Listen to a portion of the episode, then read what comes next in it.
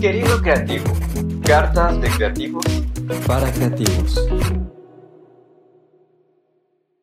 Querido creativo, yo también he estado ahí, tirada boca arriba en la cama pensando en el futuro, frustrada con el presente y queriendo hacer cosas grandísimas. Por eso te escribo esta carta. Y quiero hacerte una advertencia pequeñita, bueno, quizás muy importante para que entiendas esta carta y es que refleja el caos que puede haber en nuestro interior cuando pensamos en nuestro ¿por qué estoy aquí? o ¿para qué existo? y la forma en que nuestras mentes trabajan para encontrar una razón para continuar.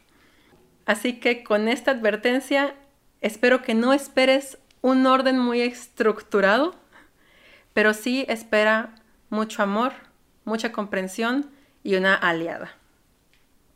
Querido creativo, Hace unos días veía en el noticiero un hombre que protestaba por la inseguridad en su ciudad. El hombre reclamaba justicia y condenaba la impunidad. Perdió a su hermano en manos de la delincuencia organizada. Esa era su razón. Y parafraseo lo que dijo en una entrevista que le hicieron mientras él marchaba. Si mi hermano murió por ninguna razón, yo estoy dispuesto a morir porque encontremos justicia. Y lo repito, porque esta frase me llega muchísimo. Si mi hermano murió por ninguna razón, yo estoy dispuesto a morir porque encontremos justicia. ¡Qué locura! ¡Qué hombre tan valiente, de verdad! Y es que, querido creativo, si nuestras fuerzas están muriendo por ninguna razón, si nuestras comunidades de creativos están en estado de burnout por ninguna razón, si nuestros talentos están siendo usados y muriendo por ninguna razón? ¿Por qué mejor no encontramos una buena razón? ¿Y qué mejor si esta razón trae mayor bienestar a la existencia de los demás y a la nuestra? ¿Cuál es tu sueño? ¿A quién le conviene? ¿Estás dispuesto a morir hoy luchando por esa causa? Qué preguntas tan difíciles, ¿no? Y te escribo esta carta con el afán de que nos encontremos un día de estos y gritemos juntos que la vida tiene sentido y que crear tiene su razón de ser. Quiero continuar diciéndote que sí, la vida puede ser un verdadero mugrero. Hay veces que no encuentro la razón para seguir haciendo lo que hago y mira que mi trabajo está genial. Pero hay temporadas en que los fines de semana me parecen tan cortos y los lunes por las mañanas son un martirio. ¿Qué sentido tiene? Me pregunto mientras estoy enrollada en mis cobijas y no me quiero levantar. ¿Por qué elegí esta vida? ¿De verdad la elegí yo? ¿Por qué estoy aquí? Mis aspiraciones, mis sueños, a veces se ven ausentes. Y de verdad que no quiero nada más. O sea, ya, solo quiero que se termine. Qué vana es la vida llego a pensar. ¿Y sabes qué es lo peor? Que he llegado a pensar que no debería de estar sintiendo este vacío, que no está bien, que no es digno, porque eso es de débiles y solo te retrasa a llegar a la meta. El ritmo de la vida te grita que debes de ser inteligente, exitoso, constante, que todo depende de ti y solo de ti. Ve, alcance sueños, sé feliz. Es lo que nos dicen, ¿no? los ganadores, te enseñan que perder el control te hace ser el perdedor del cuento. Lo único que mereces es la irrelevancia. Y eso es horrible, porque irrelevancia en nuestra cabeza es igual a muerte, inexistencia, ausencia. ¿Qué pánico nos hacen pasar? Ahora entiendo que ese pensamiento, entre comillas, de ganador es bullshit y no hace más que robarle sentido a mi existir. No lo quiero, no lo acepto. Espero que tú tampoco. Para eso es esta carta. Para que le digas que no a ese pensamiento, que le escupas en la cara, que lo pisotees, que te enrolles en las cobijas y llores, porque no estás siendo un perdedor. Sí, esfuérzate y sé valiente, pero no para alcanzar esa tóxica relevancia material que nos han enseñado a consumir esfuérzate y sé valiente para que en el momento de tu crisis abraces todas las preguntas en tu cabeza. Abrázalas y ojalá decidas resignificar tu vida hacia algo que te haga bien a ti y a la sociedad. Créeme, esas preguntas valen la pena.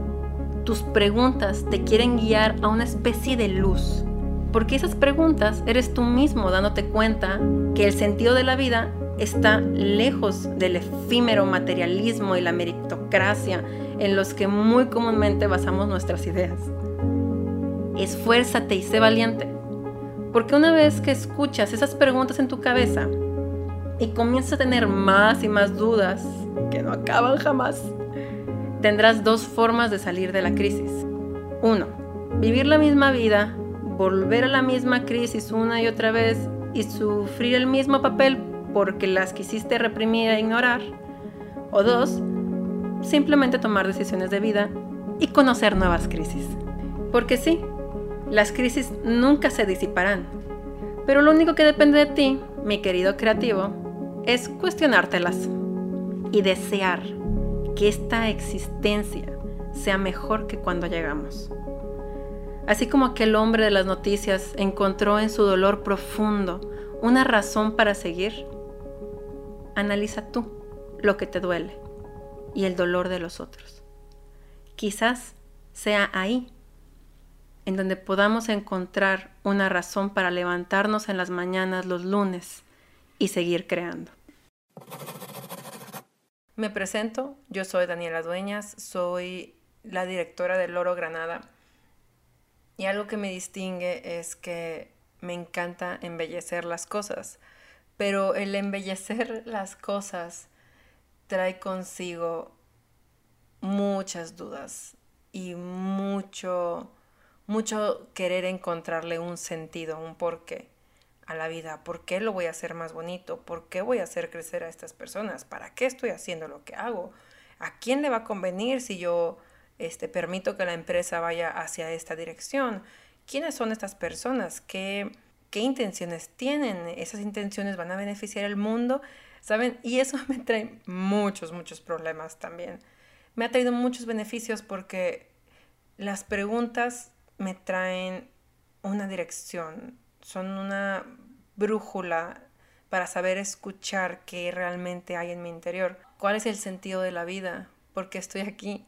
Y puede escucharse muy existencialista, pero me parece que hacerte estas preguntas constantemente puede hacer que se elimine en nuestras cabezas el conformismo y, el quedarse estancado con una sola forma de, de, ver el mundo, de percibir, de sentir, y da oportunidad a observar lo que están pensando los demás y puede abrirnos a nuevas ideas o inclusive puede abrirnos a, a la idea de, de, morir y de morir pronto y de morir cuando no hemos visto el futuro y quizás saber que el futuro no existe, ¿no?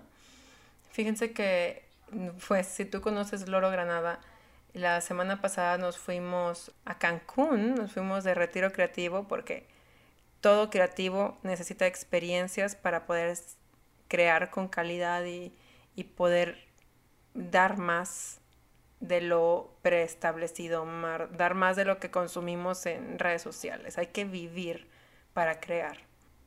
Entonces nos fuimos a Cancún. nos la pasamos súper bien. Inclusive después de ya un par de años, por fin hicimos oficial la sociedad y constituimos oficialmente Loro Granada y firmamos, firmamos Jorge, Denise y yo como socios y, todo este retiro creativo fue tan inspirador, fue sobre nuevos comienzos, sobre seguir, sobre el futuro, sobre el propósito de la vida, sobre ir más allá, sobre, ¿sabes? fue, inspirador, fue esperanzador. Y después en el avión regresamos juntas, Denise y yo, y el avión tuvo una turbulencia terrible, pero terrible. Denise y yo pensamos que nos íbamos a morir. Nunca habíamos presenciado una turbulencia tan grave. Y en ese momento volví a caer en mis preguntas que siempre me hago, en las eternas preguntas. ¿Qué sentido tiene? ¿qué sentido tiene si acabamos de firmar ella y yo? No es justo. Entonces, ¿para qué todo? Entonces, ¿para qué soñar y vivir nuevos comienzos? ¿En serio? ¿En serio, Dios? ¿Aquí moriremos, Denise y yo? ¿Qué van a decir los encabezados? Mueren jóvenes con futuros prometedores. Dos de tres socios mueren de regreso a casa después de firmar la propiedad de su empresa. No tiene sentido, no tiene sentido, pensaba yo. Pero quizás es así, y solo así. Quizás el futuro no existe. Quizás así como la vida llega sin que la pidamos, se va. Por eso creo que el individualismo es muy limitante. Porque si la vida empieza en mí y termina en mí, entonces definitivamente no tiene ningún sentido. Definitivamente no tiene sentido que yo esté buscando éxito, que yo tenga sueños, que, que yo haga cosas, porque se termina en mí y cuando yo me muera se termina todo. Todo. Quizás las cosas que comiencen en mí ni siquiera comenzaron en mí, porque ni siquiera yo decidí nacer. Entonces quizás nada comienza en mí. Todo comienza en alguien más y solo puede continuar en alguien más. Así que mi querido creativo, después de toda esta carta y discurso, plática, desahogo, lo único en lo que puedo opinar y aconsejarte es que profundices en el dolor que sientes y que busques quién más está sintiendo ese dolor, porque seguramente tú no eres el único que necesita justicia y tú no eres el único que necesita sanar. Seguramente hay alguien más que está sufriendo y te necesita a ti. Y créeme, en ti no va a terminar, solamente va a continuar porque te estás uniendo con alguien más.